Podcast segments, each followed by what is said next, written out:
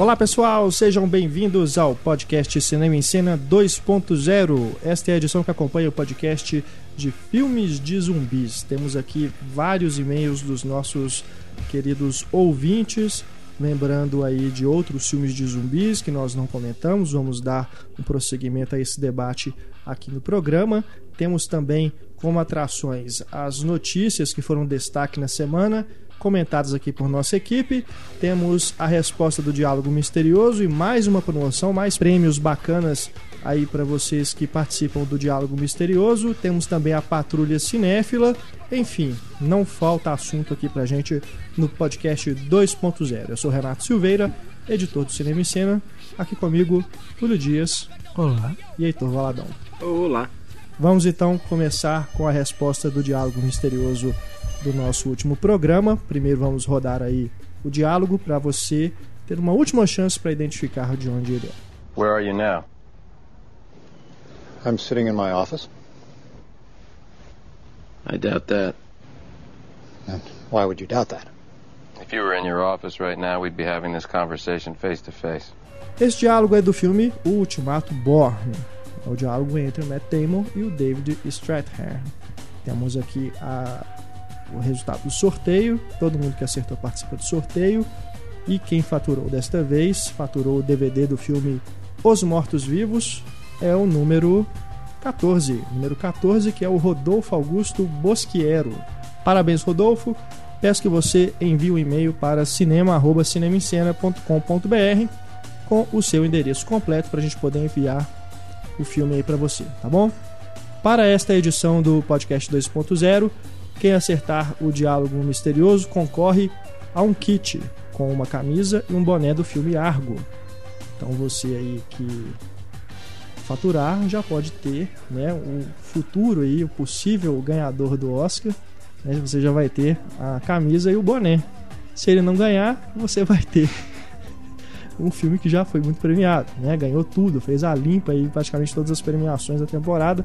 Falta mesmo só o Oscar quando a gente der o resultado, talvez você já saiba aí se ele faturou ou não. Quando você receber, na verdade, né, o prêmio, você já poderá estar com a camisa e o boné do filme ganhador do Oscar de 2013. Vamos ver, hein? É só você enviar a resposta assim que você identificar o diálogo, mande pra gente a resposta no e-mail cinema@cinemaencena.com.br e na próxima edição a gente faz o sorteio entre todo mundo que participou, tá bom? Boa sorte para todos. Vamos começar com os e-mails, os e-mails sobre o podcast de filmes de zumbis. Começamos com Alessandro Arantes. Curti demais esse podcast sobre os filmes de zumbis. Uma das coisas mais interessantes sobre esse tipo de produção é que existem alguns filmes assumidamente B e que são bem interessantes e divertidos. Vou citar um que marcou a minha infância e que não me recordo de vocês terem comentado. Se chama Noite dos Arrepios. Night of the Creeps, de 1986. Esse filme era figurinha carimbada nos corujões da Globo. A história é tão esdrúxula que chega a ser sensacional. Uma cápsula alienígena cai na Terra, contendo uma espécie de lesma que entra nas pessoas pela boca e as transforma em zumbis comendo seus cérebros. E o único jeito de matar as lesmas era colocando fogo nelas. Night of the Creeps é dirigido pelo Fred Decker, que, tá, que já tinha uma experiência aí com filmes de monstro, que era o deu a louca nos monstros, né? Dos meninos contra é. o Drácula, o lobisomem, o Frankenstein. Aliás, não tem zumbi, né? Não deu a louca nos monstros. Não, não tem. Mas, aliás, na verdade, o Night of the Crypts é antes do, do Deu a Louca nos Monstros, é o primeiro filme dele. Mas vale depois aí, né? Pela, pela carreira dele depois, apesar dele ter feito Robocop 3, que acabou de acabar com a franquia, pelo menos cinematográfica, né? Depois veio série de televisão, desenho animado, essas coisas. Mas Robocop 3 é duro de engolir. Temos aqui também o Alex Rodrigues do Nascimento. Percebi que ao comentarem o filme A Volta dos Mortos Vivos, clássico de terror das locadoras na década de 80 e início de 90, faltou vocês falarem sobre uma informação importante. Há neste filme uma referência explícita ao clássico dos clássicos de Romero. Quando os dois funcionários do necrotério, onde se inicia o filme, um coroa e o rapaz que ele está treinando, descobrem, entre aspas, o tambor selado com o morto-vivo em estado de animação suspensa, na verdade o coroa foi mostrar para o rapaz aquele tambor e antes disso ocorre um diálogo mais ou menos nos termos a seguir. O coroa, você já assistiu ao filme A Noite dos Mortos Vivos? O rapaz, sim. O coroa, pois é, na verdade aquele filme foi baseado em fatos reais. Aquilo tudo realmente aconteceu no fim dos anos 60. Os mortos saíram de suas tumbas e atacaram as pessoas de uma cidade, mas os militares deram um jeito de esconder tudo e esse tambor foi o único exemplar que sobrou depois que eles eliminaram os mortos. O rapaz, é sério? O coroa, é verdade, pode ver que há um número de telefone do exército na lateral do tambor para onde se deve ligar no caso de emergências. É isso, como eu assisti a esse filme umas 10 vezes antes dos 10 anos de idade, esse diálogo e o filme como um todo me impressionou muito, pois eu na época até achei que a história do aconteceu mesmo podia ser verdade. Acho que foi o Heitor que disse que quando o tambor abre e libera a fumaça, os outros mortos de outros tambores voltam à vida. Mas na verdade não foi isso que aconteceu. A fumaça se espalha pelo necrotério e um corpo que estava ensacado no freezer volta à vida. Os dois patetas citados acima conseguem derrubar esse primeiro zumbi, esquartejar e incinerar, e aí a fumaça da incineração contaminada vai parar no cemitério anexo Ah, ao é. necrotério e os mortos de lá começam a sair de sua tumba. E chove, não é uma coisa assim? Chove a, a fumaça meio que, meio que mistura com as nuvens e chove e É. cai no cemitério. Tem uma, eu lembro, eu achava que tinha mais de um tambor no necrotério. Temos aqui também o Henrique Filho, lá de Manaus. Este é o primeiro e-mail que eu mando. Parabenizo toda a equipe por mais um podcast. Aliás, um podcast especial a respeito dos filmes de mortos-vivos, que é um gênero particularmente que me agrada. Agrada-me porque, quando não é paródia ou trash, os filmes, principalmente os do Romero, tratam de discutir o comportamento humano em situações de desespero e emergência e evocar em si a estupidez humana em discussões como vocês mesmos citaram, sobre racismo, ignorância, consumismo, corrida armamentista, entre outros. No primeiro filme do Romero, além de deixar claro o racismo em pauta, o filme ainda pegou a Guerra do Vietnã como uma metáfora de que os mortos nada mais eram a única coisa que os Estados Unidos trouxeram de volta daquela situação. Além de, claro, evocar o espetáculo da sugestão. A violência, quando não é explícita, fica em nossa mente. É um verdadeiro clássico. Com certeza, né? Esse lance aqui da Guerra do Vietnã que ele pontuou é uma boa interpretação também, né? Bem legal. E ele fala aqui também do remake, né? Do Despertar dos Mortos e o remake, na verdade, é o Madrugada dos Mortos. O Madrugada dos Mortos veio depois de Extermínio, que é de 2002, né? E o Madrugada de 2004. Então os zumbis corredores foram utilizados antes por Danny Boyle e não pelo Zack Snyder. Gosto tanto do primeiro, que assisti na virada de ano, olha que bacana, quanto do segundo filme, que transforma os zumbis não em mortos-vivos, mas em infectados, já que trata-se de uma epidemia causada por um vírus mutante da raiva transmitido por macacos. É aquela questão, né, se são realmente zumbis ou são pessoas doentes, Isso é o né? extermínio, né? No extermínio. Ah, tá. É, mas é aquilo, né? A maioria das pessoas considera É, como um filme de filme zumbi, zumbi. né? Só que é um zumbi diferente, né? A pessoa tá num estado de zumbi, né? Ela não é, ela não morreu ainda, né? Mas É o Danny Boyle tá com medo de. situação. Danny Boyle com medo de ser. de ser taxado como trash e aí vai lá. Não, não É. são zumbis. O Henrique termina aqui o e-mail dando uma sugestão. ó. Tem um filme bastante curioso de zumbis, um filme cubano que se chama Juan de los Muertos. A gente falou sobre esse filme no Cinema em Cena, né? Na, foi lançado. trailer Foi tudo. lançado ano passado nos Estados Passou no Unidos. É, Festival do mas- Rio, não passou? É, acho que sim. Passou em algum dos dois, e, mas eu não tive oportunidade de ver, mas parece ser bem interessante mesmo. Ele diz aqui, ó, porque imaginem como Cuba, um país que vive isolado do mundo por conta de sua visão política, como o país trataria um apocalipse zumbi. O filme não é uma obra-prima, mas é muito bacana e engraçado. Então fica aí a dica para vocês procurarem. Então, Juan de los Muertos. Valeu, Henrique. Valeu, Henrique. Valeu todo mundo aí que mandou e-mail pra gente. Vamos agora para os destaques da semana. Começamos aqui com a notícia, na verdade, praticamente uma especulação ainda, de que a Zevani, eu nem me lembro mais se o nome dela se pronuncia Eu não assim, sei falar o nome dela. Zevani Wallace, que é a atriz de Indomável Sonhadora, pode estrelar o remake de Annie. Annie, que foi de- feita em 82, né, já foi adaptado para o cinema uma vez.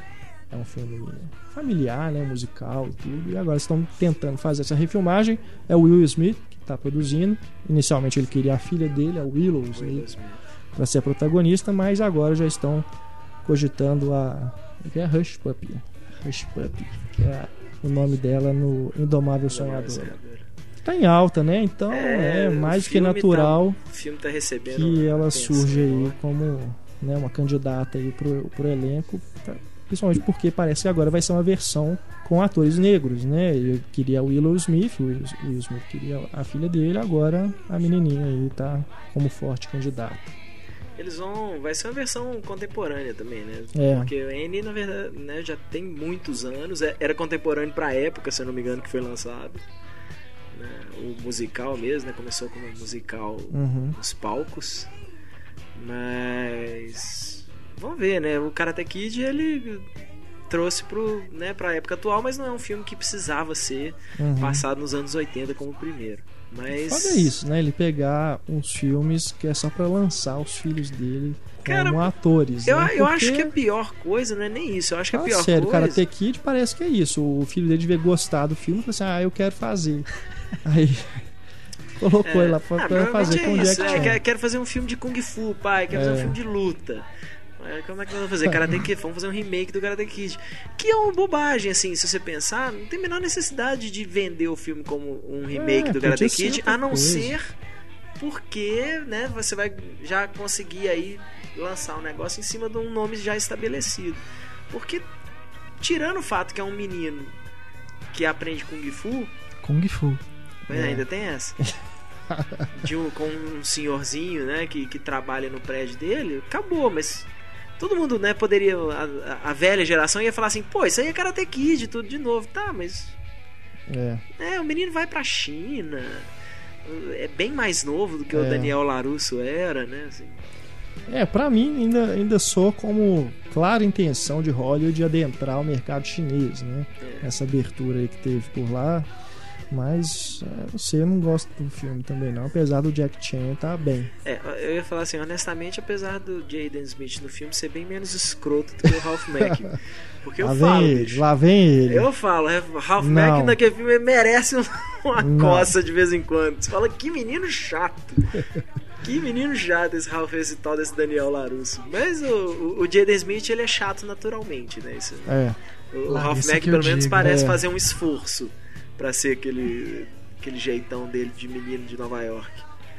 Mas, É, vamos aguardar. Agora temos aqui mais uma notícia. O, tem um deputado americano que está pedindo para o Spielberg mudar o Lincoln quando for lançado em DVD, porque o- eles mudaram né, um- uma parte da história. Esse deputado é de Connecticut e o estado inteiro votou para o fim da, escrava, da escravidão nos Estados Unidos. E no filme eles colocam que dois deputados votaram a favor de manter a escravidão. Então ele está pedindo para que seja feita um- uma alteração aí antes do filme ser lançado em DVD e Blu-ray. estranho isso, né? Assim, um erro teoricamente meio, meio estúpido, né? Você pensar. É, Porque isso deve ter nos registros. pois é. Ele Históricos inclusive citou isso que no Congresso tem lá os documentos provando é. tudo. E o Tony Kushner é um- respondeu é, respondeu falando que realmente eles mudaram, né, com o intuito de tornar, fazer um, dar um efeito dramático ali na situação da votação. Tem aquela cena lá que eles estão votando a emenda, né, e tudo. Então disse que foi uma licença poética licença mesmo. poética. Pediu desculpas e tudo, mas falou que realmente não cabe é, fazer uma mudança agora em cima da hora. né? Eu realmente não vejo como mudar mesmo isso no filme. Teria que ser refeita a Ah, cena. né? não, bota lá na boca dos caras uma boquinha digital. ao invés de falar Pois é. nei, eles falam yay. É aquela, Mas- aquela situação, é. né, de você mudar fatos históricos para Pra atender o para atender a, a ficcionaliza- ficcionalização da história, né? Tem casos em que, né, pelo bem assim do filme você até releva, né? Mas é, eu acho que aqui é um pouquinho complicado mesmo. É, eu acho que eles deviam ter pesquisado melhor isso aí. Tipo, olha, ao invés de botar Connected no tanto, acha um estado aí, né, pro, pros caras votarem que um estado que votou não, que todo mundo É. votou não, né? Verdade. Ficava mais fácil do que ter que aguentar isso aí. Porque isso é meio que engolir sapo, né? Tipo, É. você faz o filme, quem é que vai. Assim, pra mim não faz diferença nenhuma, mas imagino que pra muitos americanos, na hora que vai ver o filme, fala assim: tá, mas se os caras erraram uma bobagem dessa, quem é que diz que a interpretação todos dele desses fatos não tá errada? Porque é assustador você assistir o Lincoln e ver que os republicanos, né, que hoje são os, os moralistas, os, os- o pessoal que é bem mais. É, pessoal bem mais conservador nessas coisas, que são contra a, a escravidão nos Estados Unidos e os democratas são a favor né, da escravidão. É, É. meio assustador isso. Você É fala, mas será que isso aí não tá errado, né? Os democratas que não estão com a cabeça mais no lugar hoje em dia. Então é meio estranho ver isso, mas. Outra notícia aqui: o- os irmãos Wachowski, né?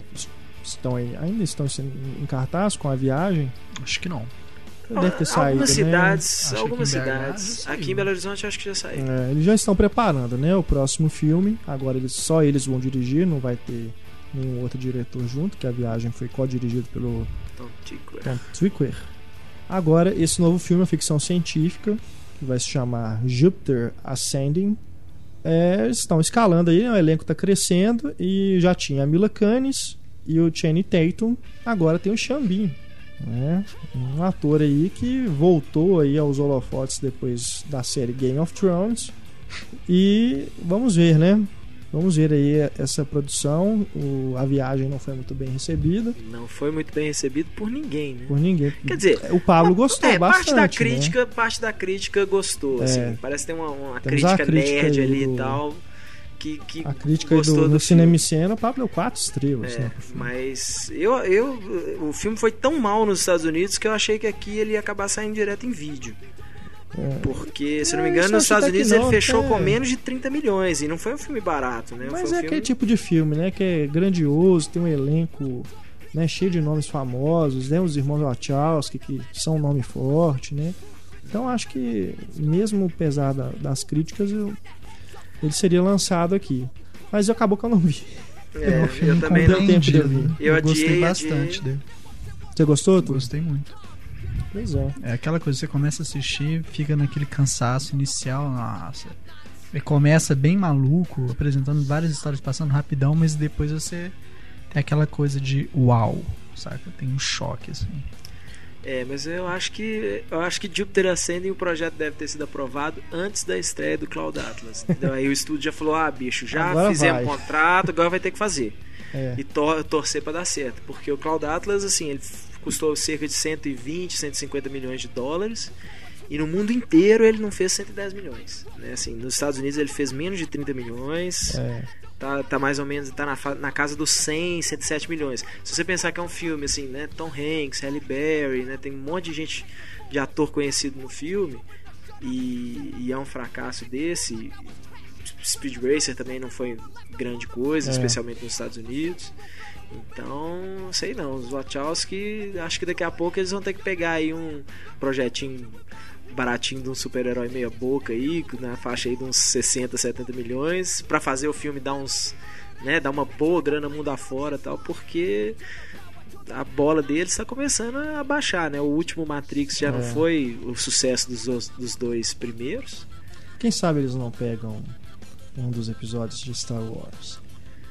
É, eu eu, eu não daria pra eles não, é, eu acho que pode ser uma, um, um, um- um encaixe legal, assim, né? Mas Eles não, são- mas é, é- é meio assustador a situação deles, porque você viu a trama desse filme, o Jupiter Ascending? Não. É um negócio muito esquisito, né?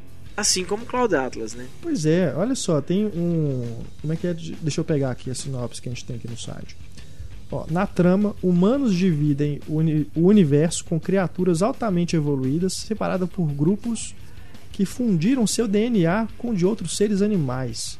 Alguns deles são soldados com destemor e força de lobos, trabalhadores com empenho e diligência dignas de abelhas, etc. Você imagina isso? Aqueles personagens com misturados com animal, né? Humanoides assim. É, eu honestamente. Speed Racer meio que. Ou será que é só uma coisa assim, só da personalidade, né? Mas pelo visto, misturou com DNA, então deve ter características físicas também. Né? Eu Muito gosto estranho, muito né? do. O, Bound, né? O Ligados pelo Desejo, do Matrix, eu gosto muito. Aí eu perdi a fé neles com as continuações do Matrix. Aí Speed Racer, falei, ah, legal, não, tipo, cometeram um erro aí em continuar a franquia do mês e tal, mas os caras são legais. Mas o Cloud Atlas eu ainda não vi e honestamente, assim, é feio falar isso, mas me deu uma preguiça na hora que eu fui vendo as, as imagens, as cenas, assim, trailers, essas coisas. Eu falei, "Hum, que filminho, que cara de filme chato. Mas vão dar aí, né? Tem que sempre dar o braço a torcer pra, pra alguns diretores. É. É. uma pena que foi né, lançado aqui no Brasil na época que tem muito filme importante É. passando. né? Com certeza. Agora, falando em elenco que está crescendo e com bons nomes, temos aí o X-Men, Dias de um Futuro Esquecido, que agora adicionou Peter Dinklage. Coincidentemente, também da série Game of Thrones, assim como o Xambin, lá do, do filme dos Wachowski. Pra fazer o quê, hein? Exatamente. Pois é, a essa é a pergunta de um dúvida, milhão de né? dólares. Mas Essa é a dúvida. Eu acho muito legal o fato do. do, do- Você já pensou se colocam o Peter Dinklage como Apocalipse? Ué, mas. É, eu não tenho nada contra, não. Não, assim, seria Apocalipse, curioso, né? né? É o cara de armadura, Um anão com... interpretando um gigante. Mas sabe o que, que eu acho legal? O o Peter Dinklage, ele, ele tá mudando isso. É, eles estão pegando um, um, né, um anão pra fazer papéis que antigamente eles dariam pra uma pessoa de, de estatura normal. Né? E eu acho legal isso, assim, um cara que ele tá meio que quebrando essa barreira, assim, tipo, tá conseguindo papéis que os caras vão virar e falar assim, não, mas no roteiro, no, no, né, ele não é um anão. Tá, mas e daí? Deixa, qual que é o problema desse personagem ser um anão? Não, é o Peter Dinklage? Ah, nenhum, né? É. É Não tem problema nenhum. Existe algum mutante? Anãozinho ou não? Cara, tinha. Eu não sei se ele era mutante. É, tinha um cara da tropa Alpha, se não me engano era Pigmeu o nome dele, que ele era acrobata e era mais forte, assim, tal, super ágil, não sei o quê. Mas não.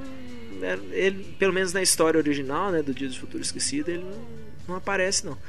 Mas eu acho que eles vão pegar pro Peter Dinklage um, um desses papéis que teoricamente assim, de repente alguém virou e falou assim: "Tem que ser um cara de altura normal?" Não, por quê? Ah, vamos pôr o Peter Dinklage então, vamos oferecer pra ele. Vai, vamos, né? E ele topou. Acho que não vai ter, acho que isso não vai ser não vai ser um dos temas do personagem, o fato dele ser um anão, acho que não vai ter nada com isso, assim. Acho que vai ser um personagem como outro. qualquer. Agora me esclareçam, ele é o primeiro ator é, novo nesse, nesse elenco desse filme, porque todos os outros agora, se não me engano, eram retornos, né? É. Da, É. Tanto da trilogia original quanto Quanto do da- X-Men Primeira Classe. É, acho que ele é o único que não tava nos filmes ainda. É, então é um personagem novo aí, né? Bacana, bacana. Ele é um.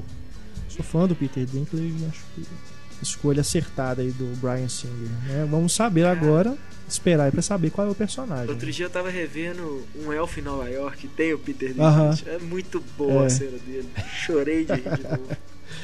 É ótimo. Bom, vamos para mais e-mails. E-mails sobre o podcast de, de zumbis.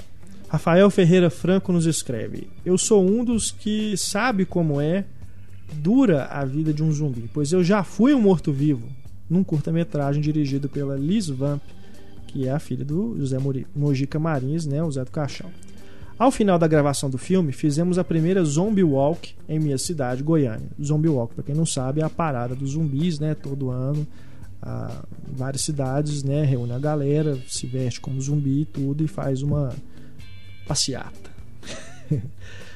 Ele diz aqui, ó, isso foi em outubro de 2008. O problema é que quem marcou esse evento não sabia que esse era o mesmo dia da parada do orgulho gay. As duas se cruzaram no caminho, foi muito bizarro. Entrado no clima, né? Entra na festa, pô. Né? Faz uma piada infame aí, Túlio. Eu sei que você pensou numa piada infame. Ai, ai, ai. Valeu, Rafael. Agora temos aqui o Sérgio Eduardo Moura de Bortoli.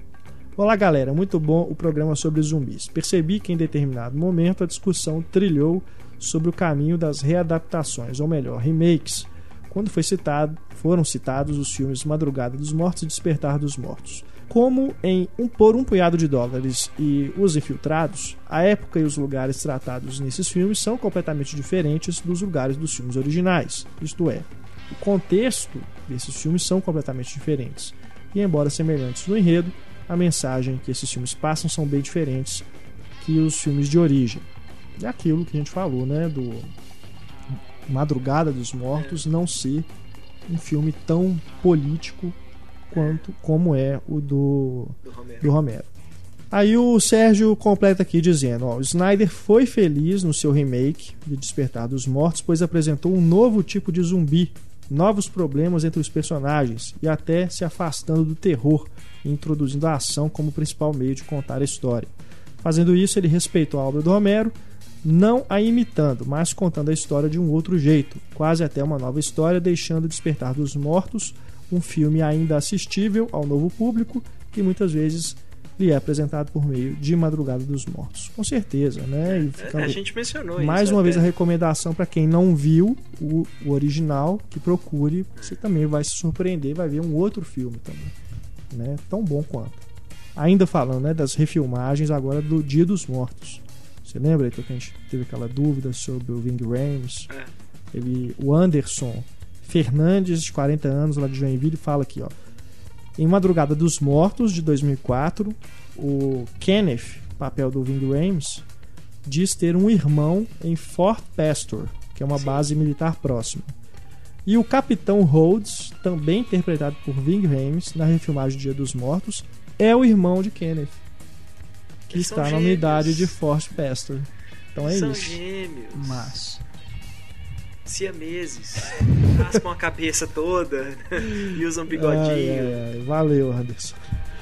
Temos aqui também o Hélio Francis. Sobre o tema filmes de zumbis, vale citar a minissérie britânica Dead Set, que conta a história de um grupo de participantes do Big Brother do Reino Unido durante um apocalipse zumbi.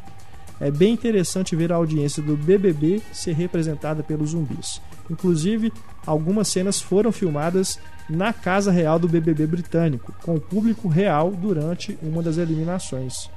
Eu não fazia ideia que existia essa série. Nem Vocês conheciam? Né? Bom saber. Dead Set. curioso agora. É, o conceito pelo menos pareceu legal. Hélio Francis mostrando coisas da cartola. Né? E temos aqui o Edilus Penido. Um dos aspectos relacionados com os zumbis, além da óbvia violência, é o sentimento de afastamento, na falta de uma palavra melhor, daqueles que tentam sobreviver a eles, que na maioria das vezes não é explorado nesses filmes. Dois exemplos disso que estou falando aconteceram em Extermínio, na cena onde Cillian Murphy sai do hospital e passeia por uma Londres vazia, e quando Will Smith anda de carro pela cidade acompanhando apenas um, acompanhado apenas da cadela Sam e em Eu Sou a Lenda. É, né, essas cenas, né, no na versão, a primeira versão lá do Eu Sou a Lenda, né, que a gente comentou aqui, os mortos que matam, também tem um pouco disso do Vincent Price passeando na cidade vazia, tudo essa coisa do isolamento mesmo, ou afastamento, como o Edilus colocou aqui. E a gente lembra também da série The Walking Dead, É. né? O pr- primeiro episódio, né? Que é só o policial lá e tudo. Vendo onde é que ele É, tá, também a- tem isso. e- e isso, esse, esse primeiro, essa primeira parte do primeiro episódio, né? Do, esqueci o nome do personagem lá. O cara do Simplesmente Amor acordando sozinho no hospital. É, isso é extremamente fiel à revista. Que, assim, a dúvida paira qual veio primeiro. Se foi a revista, né? Se foi The Walking Dead e o Danny Boyle chupou a ideia.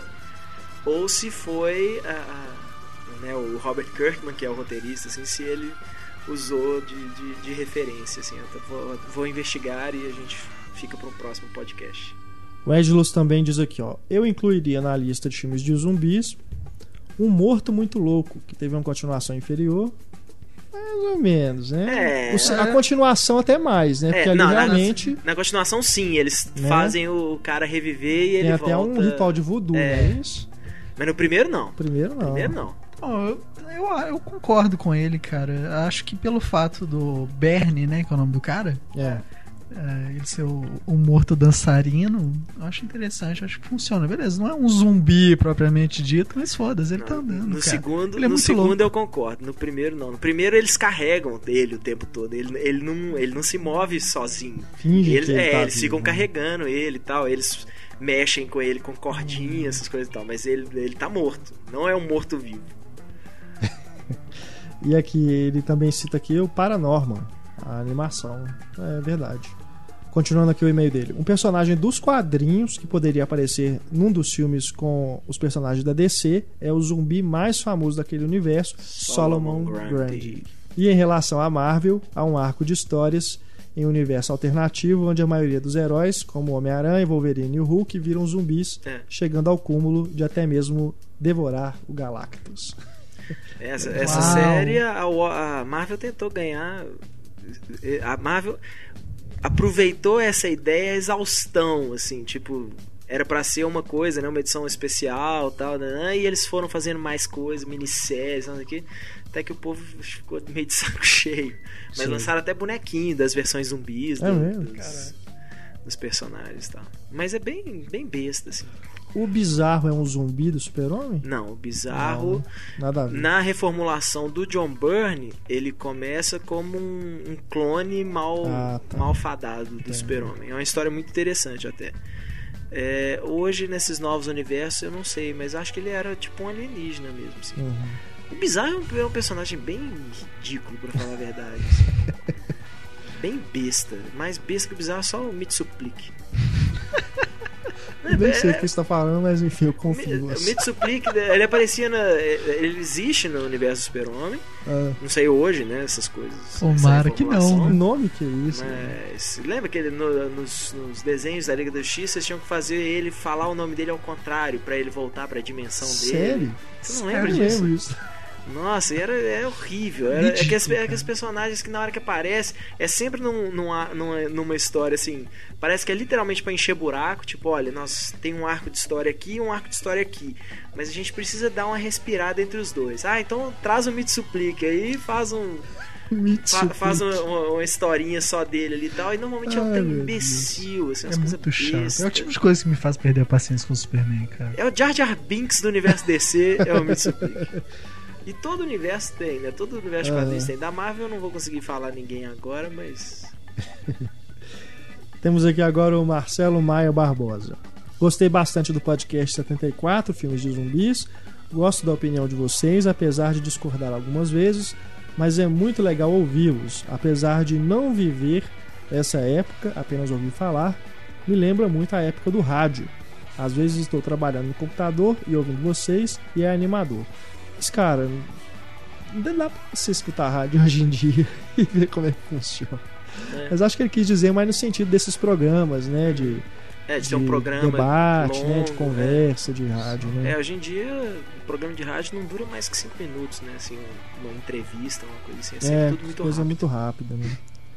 Do podcast 74, a única coisa que discordei foi do Heitor Valadão Ah, em dizer, pelo que eu entendi, que os zumbis que se arrastam são mais ameaçadores do que os que correm, como no filme do Zack Snyder. Até posso entender o ponto de vista dele, mas de forma realista, os que correm são muito mais ameaçadores do que os que se arrastam. Tá, mas nós não estamos falando de realidade, nós estamos falando de cinema. E no cinema, É. aí já é uma questão só de como usar o- É. o- o- os zumbis. Porque eu lembro que na época, né, muita gente falava isso, ah, mas é muito pior um zumbi que corre mesmo de verdade do que esses, esses bichos ah, devagarzão, tal, não sei É. o que, molenga.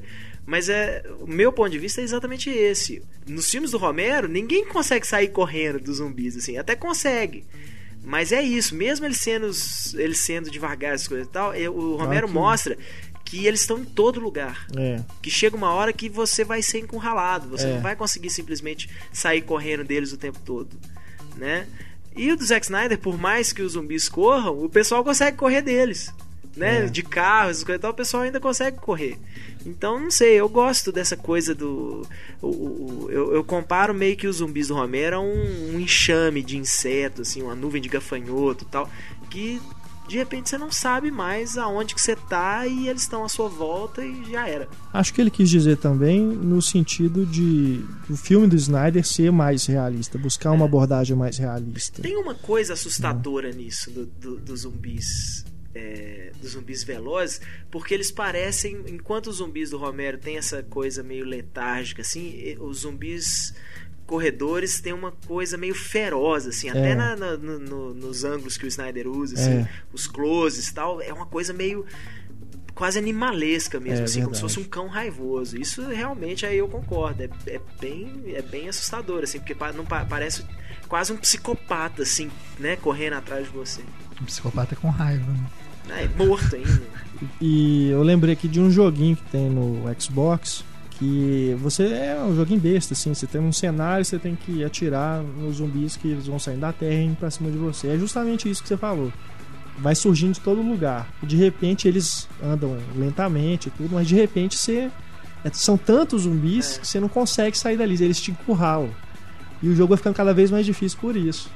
E você pode correr e tudo, né? Você, você, o seu personagem anda mais rápido que eles, mas chega um momento que fica realmente muito difícil de você passar de fase, porque é muito zumbi, eles vão aparecendo de, de todos os lugares. né? Bom, vamos para a Patrulha Cinéfila. A Patrulha Cinéfila começa hoje com a mensagem do Leonardo Lopes. Olá, amigos cinéfilos. Infelizmente, na mensagem de hoje, venho contar uma história um tanto quanto desagradável. No dia 4 de fevereiro, fui assistir ao Lado Bom da Vida, no Cinemark do Shopping Pátio Higienópolis, aqui em São Paulo, mas acabei vendo somente o lado ruim disso. A sessão era das 2h40. Acabei chegando um pouco mais tarde do que deveria, mas me dirigi à fila dos ingressos cerca de 15 minutos antes do filme. Pensei que tudo daria certo, pois havia cerca de 10 clientes na fila. O atendimento contava com dois caixas, mas como havia um considerável número de idosos no shopping, um caixa era somente dedicado ao atendimento preferencial. Com um caixa, as coisas complicam um pouco, mas ainda não era uma situação problemática. O problema é que, após as reclamações de alguns dos idosos, pois até a fila deles já havia crescido, as atendentes de caixa permitiram que os idosos passassem no nosso caixa, ou seja, a outra fila com os diversos clientes simplesmente se estagnou. Alguns clientes que tinham sua sessão naquele horário perderam os lugares para idosos que compraram ingressos para as 17 horas.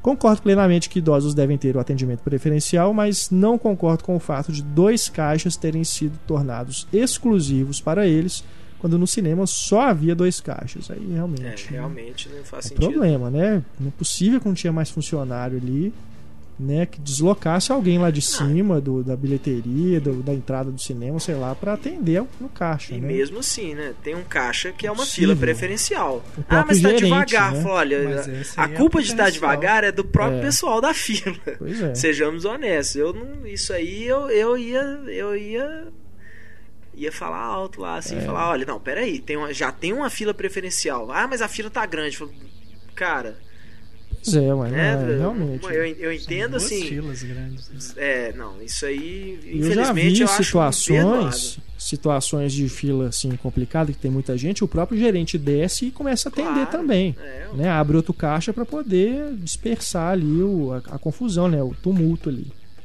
Mas ele continua aqui dizendo que teve mais problema ainda nesse dia. Acho que só, só antes de, da gente passar para o outro problema, é, deveria ter alguém, igual tem em banco, você tem normalmente uma pessoa que fica tentando tirar as pessoas da fila, fazer as coisas no caixa rápido. O pessoal deveria investir um pouco nisso, né?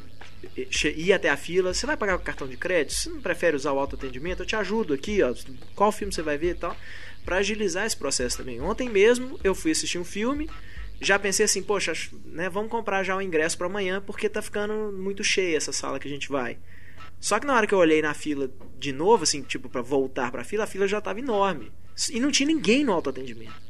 Né? Então você fala, poxa, né, muita gente vai tava em cima da hora de começar as sessões, e ao invés de ir pro autoatendimento, não, ficar lá parado na fila. E o que é pior, nesse cinema, ainda é a fila do ingresso é a, é a do Bombonier, que é.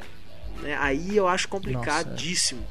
Porque além de já ter aquela coisa assim, às vezes vai pagar no cartão, demora um pouquinho, tem que escolher o lugar, demora um pouquinho. Ainda tem que falar, ah, o que, que que tem? Qual suco que tem, né? Aquelas coisas assim. Isso, nossa, quando eu tô na fila e o cara da minha frente fica molerando porque a namorada dele não sabe qual chocolate que ela vai querer, eu tenho vontade de você tem de sair chutando e falar, olha, vou entrar sem ingresso, depois eu pago.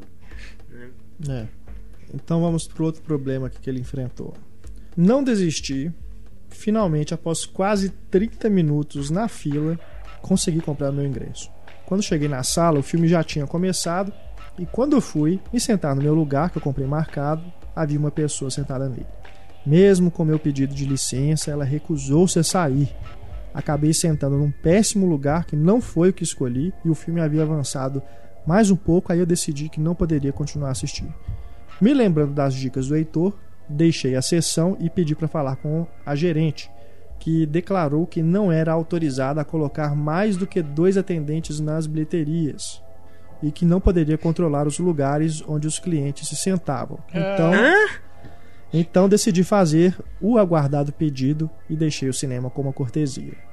Mesmo com essa má experiência, agradeço pelas dicas que recebi durante a patrulha cinéfila, ou talvez eu sairia do cinema ainda mais insatisfeito.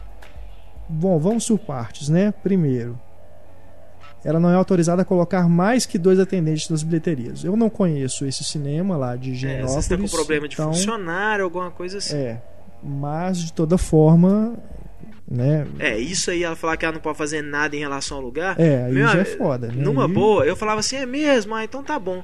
Não, mas eu te dou uma cortesia. Eu falo, não, obrigado, eu vou na justiça mesmo.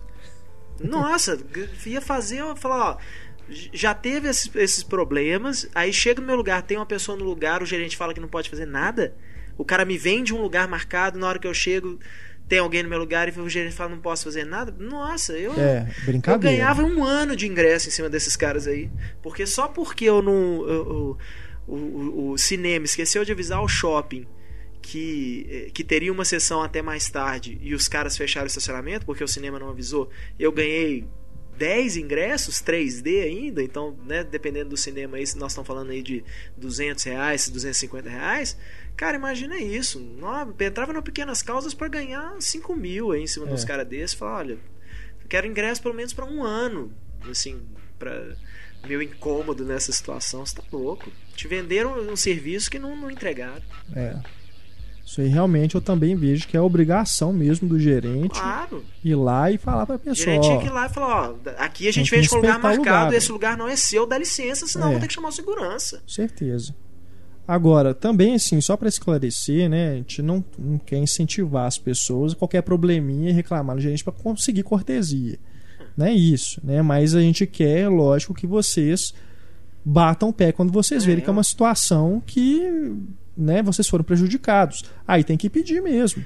Tem que reclamar e o cinema, acho que é mais do que uma obrigação, né? É realmente um- até uma questão de elegância da parte do gerente tentar remediar a situação, Claro. dando uma cortesia para a pessoa voltar da outra vez, Sim. né? E Mesmo- compensar o dinheiro e o tempo que ela perdeu. ali. Mesmo que você é, é, tenha sentado, assistido a sessão, tal, não sei o quê, mas você notou um problema, não é para conseguir, não é para conseguir cortesia.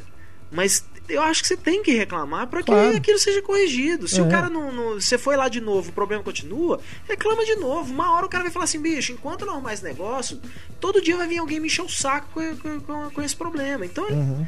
ele se esforça para arrumar. Porque se simplesmente as pessoas vão e deixam quieto, cara, tá, ninguém, mas ninguém reclama, ninguém tá nem É. aí pra isso, ninguém tá nem aí pra esse problema. Não tem problema. É. Mas agora, se todo mundo, de repente, todo mundo que chegou atrasado numa sessão fosse no gerente e falasse assim, ó, cara, como assim você não tá autorizado a botar mais de duas pessoas, né? Tipo, se todo mundo reclamasse, o cara no mesmo dia ele ia ligar pro superior dele e falar aqui, se eu não, não puder colocar mais gente na bilheteria, nós estamos ferrados, eu vou tomar porrada aqui qualquer hora, porque o pessoal tá perdendo o filme por causa do tamanho da fila. Com certeza. Isso aí é direito do consumidor. É. né? É uma questão disso. Reclama mesmo, não para conseguir cortesia, mas reclamar para melhorar a situação. E assim, reclamou, não melhorou, né? Assim, reclamou, você insiste, continua o problema, continua o problema. Cara, fala com a sua carteira, não para de ir naquele cinema, É. vai no gerente e fala, olha, eu não venho mais aqui, vou falar para todo mundo que eu conheço para não vir mais aqui porque tá ruim demais. Temos aqui, pra gente fechar a patrulha, mensagem do Sérios Miranda. Queria fazer uma reclamação diferente, a da utilização da diagramação antiga de legendas em filmes ainda hoje. Fui assistir ao Django Livre, no Cinemark do Shopping Vila Lobos, em São Paulo, e as legendas eram aquelas arcaicas do século passado, sem contorno e brancas, que desapareciam completamente quando a imagem do filme era clara. Assisti também recentemente aos filmes A Viagem e O Lado Bom da Vida, onde as legendas eram eletrônicas e com contorno, sendo bem visíveis independentemente da claridade e cor da imagem do fundo. Estamos em pleno século XXI. Como ainda podem ter a coragem de utilizar as legendas antigas nos dias de hoje, nos privando de várias frases de um filme? Ou foi uma imposição da distribuidora para contribuir com o clima nostálgico e as referências do Django? Aí, cara, é porque você provavelmente viu a versão 35mm, que é utiliza aquele sistema de queimar a legenda na própria película. Aí acontece isso, fica sem o contorno, porque realmente é o tá ali a, a parte branca da tela, né, que vai ser utilizada para mostrar a legenda. E aí realmente nas cenas claras, isso quando eu vi a versão 35 do Django realmente tem esse problema você realmente fica sem entender. Se você não tem um inglês fluente, você fica sem entender que eles estão conversando. Quando tem claridade demais É. na tela ou uma coisa né, branca, assim, É. então você perde a legenda. Agora, é um problema que é contornável mesmo nas versões em película, só que é mais caro Uhum. né, para o distribuidor fazer as cópias com a legenda colorida.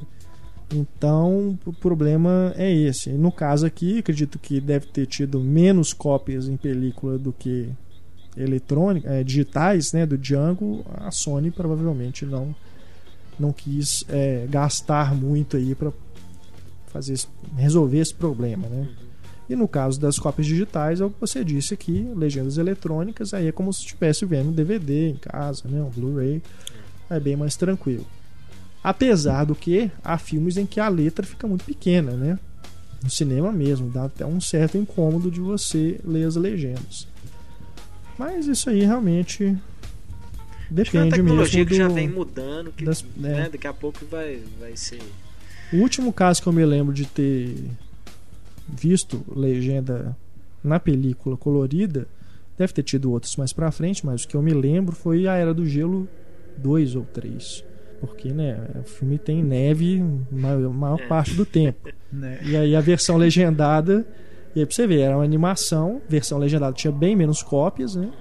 Eles colocaram a legenda amarela. E ficou realmente bem mais tranquilo de você acompanhar o filme. Mas né, no caso do Django, realmente a Sony não- não optou, né? Mas não foi é, imposição para o clima nostálgico, não, viu, Séries? Apesar da explicação aí, a possível explicação ter sido boa. Mas com certeza foi a opção da Sony mesmo de não gastar mais com, com a legenda colorida. Housekeeping. I'll come back later. Flashback. Vamos pro flashback. Começamos aqui com a mensagem do Igor Gal. Manda um e-mail novamente para vocês após ouvir os podcasts 68 e 69, respectivamente, dos piores e melhores filmes de 2012. No primeiro, vou confessar que fiquei chocado, estarrecido e surpreso por vocês não terem feito nenhuma citação à bomba letal chamada A Dama de Ferro estrelada pela Mary Streep. A gente não falou desse filme no programa de piores. Realmente é um dos piores filmes do ano passado, né? Será? O público, muita gente gostou, assim, por, por, pela atuação da Mary Streep e tal, aquelas É. coisas, muita gente saiu falando, nossa, é muito bom e tal. Na Mas minha é, lista de piores, Não entrou, não? não. Nem uns 20 piores, talvez. Aí, ó. é. E eu isso vejo que não muito filme citado, ruim. Né? Eu acho que a gente falou de tanto filme ruim aqui, né? Que esse é um dos que Eu ficaram não sei se é fora. daquele filme que entra, assim, que você fala assim, putz, que trem ruim, assim, então. Acho que É. ele, ele fica meio naquela névoa, assim, de filme que vai ser esquecido J. Edgar é pior que ele. É, eu colocaria até no mesmo nível. Eu acho ele pior. É, decepções. Assim. Olha, eu não sei, porque eu acho que um Clint Eastwood ruim ainda é melhor do que um, Ah, mas esse. Cara, não, o J. Edgar Que é de doer, velho. Pô, louco. Eu gosto pra cacete do Clint Eastwood, cara. O Além da Vida, todo mundo desce o sarrafo, É, eu gosto do Também filme. gosto muito. Mas. Esse, esse A maquiagem do Armie Hammer, Falhou. cara, dá medo demais você ficar. "Ah, Não, não dá, cara. Você olha e você perde o filme, cara. É, é, pô, é, parece desculpa. o Cocum. A diretora, do, a diretora do Dama de Ferro é a diretora do Mamma Mia, que É, eu acho um dos né, piores filmes que eu já vi na minha vida. Velho, outro- outro dia meu avô tava assistindo Mamma Mia, eu, eu detesto ABBA, tava jantando, olhando pra televisão, fiquei curioso pra ver esse filme, cara. Eu não tenho nada contra Eu fiquei a ABBA, curioso, assim, cara. Sabe, tipo, não é, não é meu tipo de música, mas também não, se tiver tocando eu não vou falar, putz, que isso, tira isso aí, não, normal. Já dançou Dancing Não tem Queen? nada contra nenhuma do- dos atores. Quer dizer, não, eu tenho contra o Pierce Brosnan. Desculpa, mas já, o filme já começa com o Pierce Brosnan e já fala, lá vem bomba. Ai, ai. É, Não, é uma merda. mas é uma. É uma É muito ruim. É Eu, muito eu, eu tô curioso pra ver o Mamma Mia pra E olha, e é uma pode falar assim, mesmo. ah, mas não é seu tipo de filme. né? Cara, eu tava assistindo com umas oito pessoas, de formações e sexos diferentes. Até as mulheres que eu achei assim, ah não, né? Às vezes é filme de menina, vão gostar, não sei o que lá. Nenhuma gostou.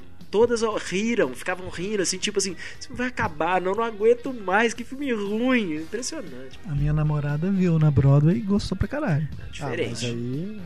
É diferente. É. O espetáculo do- na Broadway é bem diferente. O Rent falam que o espetáculo, É. né? Falam que é genial. Não, E o filme Os é Miseráveis também.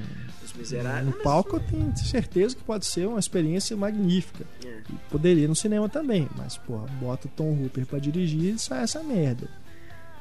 O Igor também fala aqui, ó. Já no podcast de Melhores, gostaria de citar dois filmes estrelados pelo Brad Pitt. O Homem que Mudou o Jogo.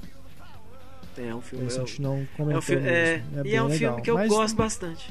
Pra melhores, será? É, Melhores do ano? Infelizmente, eu acho que foi um filme que foi um pouco supervalorizado na época que ele saiu. Eu não acho que vai ser um filme que as pessoas vão lembrar dele, assim. Eu não acho que é um filme É. que vai ficar, não. Mas eu gosto muito. Eu tô, ele tá passando direto na TV a cabo. Que não sei porquê na, na HBO ele se chama Moneyball Virada de Jogo. Uma É coisa mesmo? Assim. É, mudaram o nome completamente. Sério? É. Que estranho. Não chama o homem que mudou o jogo. Ah, normal, numa boa, eu acho até melhor. Né? Moneyball virada de jogo eu acho melhor do que o homem que mudou o jogo. Mas. É. Surreal. E o Porque outro, não tem muita tradução, né? Moneyball. né? Bola É. do dinheiro. Fica meio. o outro que ele cita aqui é o Homem da Máfia. Que eu Esse realmente eu, Esse eu perdi. eu colocaria, Teve talvez aí num ranking de 15. É. Mas eu realmente esqueci de comentar, daí depois eu até comentei aqui. No, Eu perdi, no pessoal, triste por ter perdido. Porque eu gosto É um muito do assassinato de Jesse James. E, que é do Andrew Dominic também, né? É. E não. Esse eu perdi no cinema. Passou em Belo Horizonte voando. Então beleza, Igor. Valeu. E aqui temos agora o Márcio Vilauba Moreira. A discussão no podcast de filmes de gangsters foi ótimo. Eu lembrei de um filme que talvez entre nessa ideia de gangue, que é o Ronin. Um filme que foi meio esquecido, mas conta com visual e perseguições bem bacanas. É o filme do Frankenheim. Frankenheimer é um puta filme. Não, não acho que seja um filme de Bem gangster, bacana. não, é, mas. também acho que foge um pouco aí. É, É. mais um filme de. De espião. É, Ronin É. pra mim é um filme de espião. é. E eu acho um filmaço. Aliás, Ronin pra mim tem um defeito, mas eu não consigo superar, cara. Que tem uma hora que o carro. Eles querem fazer o carro sair cantando pneu, eles colocam uma, uma nuvenzinha digital nos pneus do carro, assim, que é horroroso. Assim, um dos piores efeitos que eu já vi na história do cinema. Que me tira do filme quando eu vejo. Assim, Falo, Uhum. "Bicho, era melhor deixar sem, sabe? Não, de- não põe nada, então. Mas infelizmente não teve jeito, não. Agora temos aqui o Bruno Sofrosini. É simplesmente inadmissível que vocês não tenham citado Michael Jackson entre as personalidades que merecem uma cinebiografia. Sim, é verdade que houve uma produção para TV, cujo nome eu esqueci, lançada recentemente, e o This Is It, além do surreal Moonwalker, mas um artista como MJ merece uma superprodução que faça jus ao ícone que ele foi, sem dúvida. Eu acho que mere... eu até acho tá demorando até pra fazerem, né? Porque eu imaginava que logo depois da morte dele já iam começar, né? Eu acho que o, Vamos fazer um filme sobre a vida do Michael Jackson. acho que o Michael Jackson talvez seja o- o- um dos últimos ícones pop que a gente possa ter uma biografia que vai acrescentar alguma coisa. Porque a gente, no- nos tempos que a É. gente vive hoje, esses caras têm a vida tão abertas, mostradas na mídia o tempo todo, que eu acho que uma cinebiografia da, da grande maioria do- desses, desses ícones atuais não faz o menor sentido. Você já sabe aquilo ali, você vai ficar revendo aquilo, sabe? E, e eu acho que até o Michael Jackson muita coisa é. E o que, o que a gente ainda não sabe sobre o Michael Jackson é tão nebuloso que eu acho que a gente, todo mundo vai falar assim, tá, mas ficou a falar, por exemplo, dele ser. Ele era pedófilo ou não era, sabe? Esse tipo de Uhum. coisa nunca seria mostrada num filme de forma incisiva, É. né? Então, não sei, eu não acho que a biografia do Michael Jackson, sei lá, eu não acho um- uma grande ideia, porque eu não acho que é um cara que, que a gente vai descobrir mais dele. Né, assim, eu acho que o que a gente já sabe vai estar lá na tela. O que a gente não sabe, a gente vai continuar sem saber É. né? Não acho que não vai trazer né, claridade aí pro negócio. Apesar de que, claro, pode sair um grande filme, né? Não tô dizendo isso, não tô dizendo que o cara Depende da não abordagem, né? é, Pegar essa coisa, por exemplo, da relação dele com a família, né? Sim. sempre foi uma coisa muito conturbada, né? O que que isso trouxe assim de efeitos, né, negativos para a própria carreira dele. Depende da abordagem, né? Mas eu acho que é uma figura fascinante. Eu gostaria muito de ver um filme, uma cinebiografia do Michael Jackson, uma coisa assim, né? Eu acho que esse eu ia esperar pra ver em vídeo, né, em DVD. A não ser que fosse um puta diretor, assim, de repente é. o Ang Lee vai fazer a biografia do Michael Jackson. Ah, não, aí, aí fudeu, aí tem que ver. Mas, É. não sei se. Aí de repente é isso. James Mangold vai fazer a biografia do Michael Jackson. Ah, Isso eu vejo em DVD depois. Temos aqui agora o Felipe Boamorte. Apenas gostaria de complementar os debates dos últimos podcasts com filmes que vinham à minha memória durante discussão. Eu espero que sirva como sugestões para outros leitores e ouvintes do Cinema em Cena. Do podcast Cinebiografias, lembro que alguém comentou sobre a cinebiografia do Bruce Lee. Lembrei então do filme Ip Man, de 2008, que no Brasil ganhou o título genérico Grande Mestre. O filme retrata uma parte da vida do Ip Man, principalmente durante a invasão japonesa na China na Segunda Guerra Mundial. Ele foi responsável por treinar o Bruce Lee.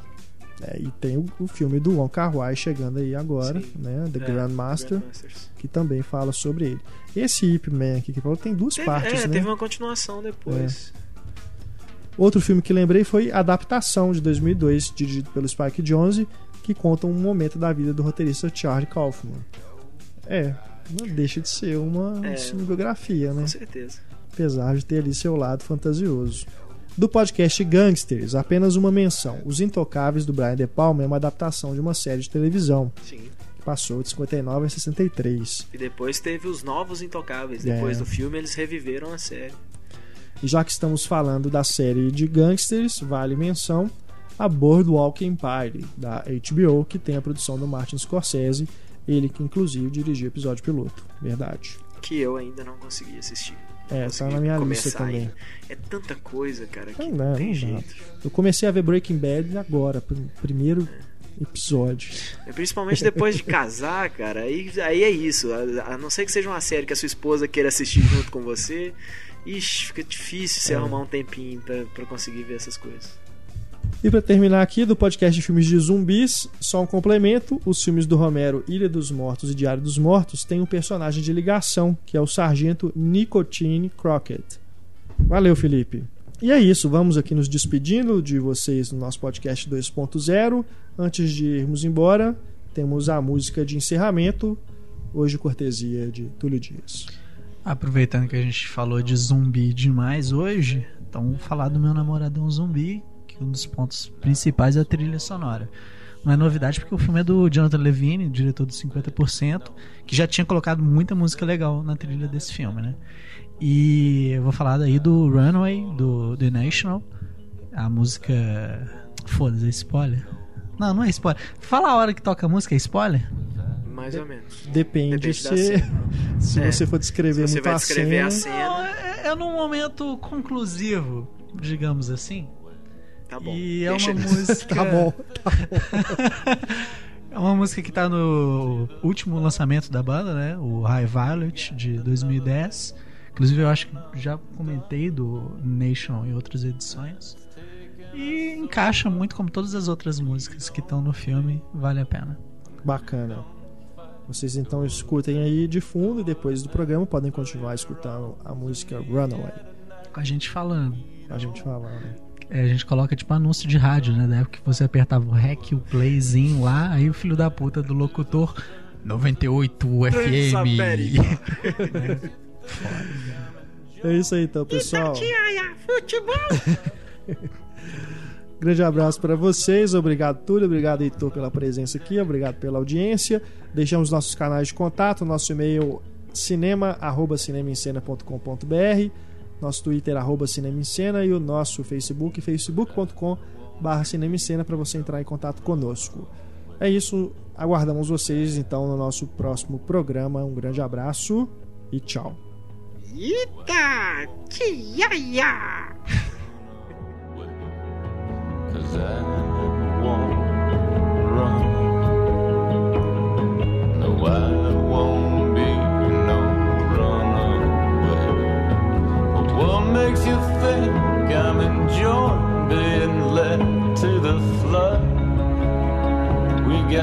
Another thing coming undone.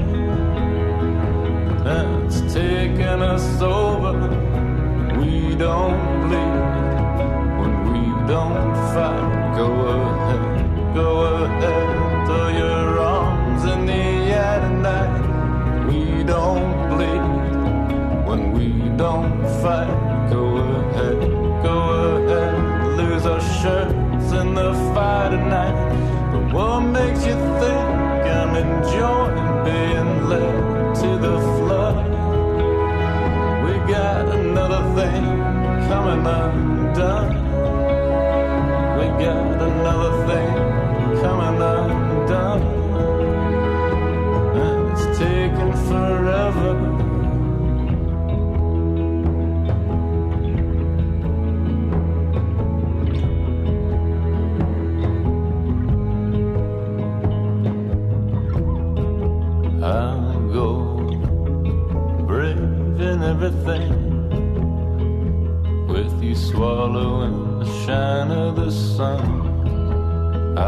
I'll go brave in everything through the shine of the sun. But I won't be no runaway,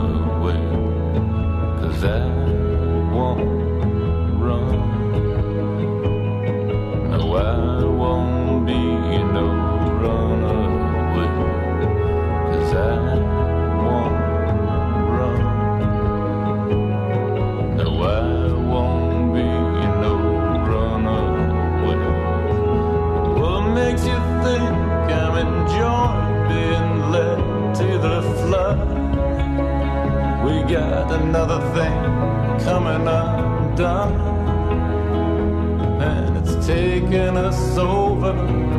We don't bleed we don't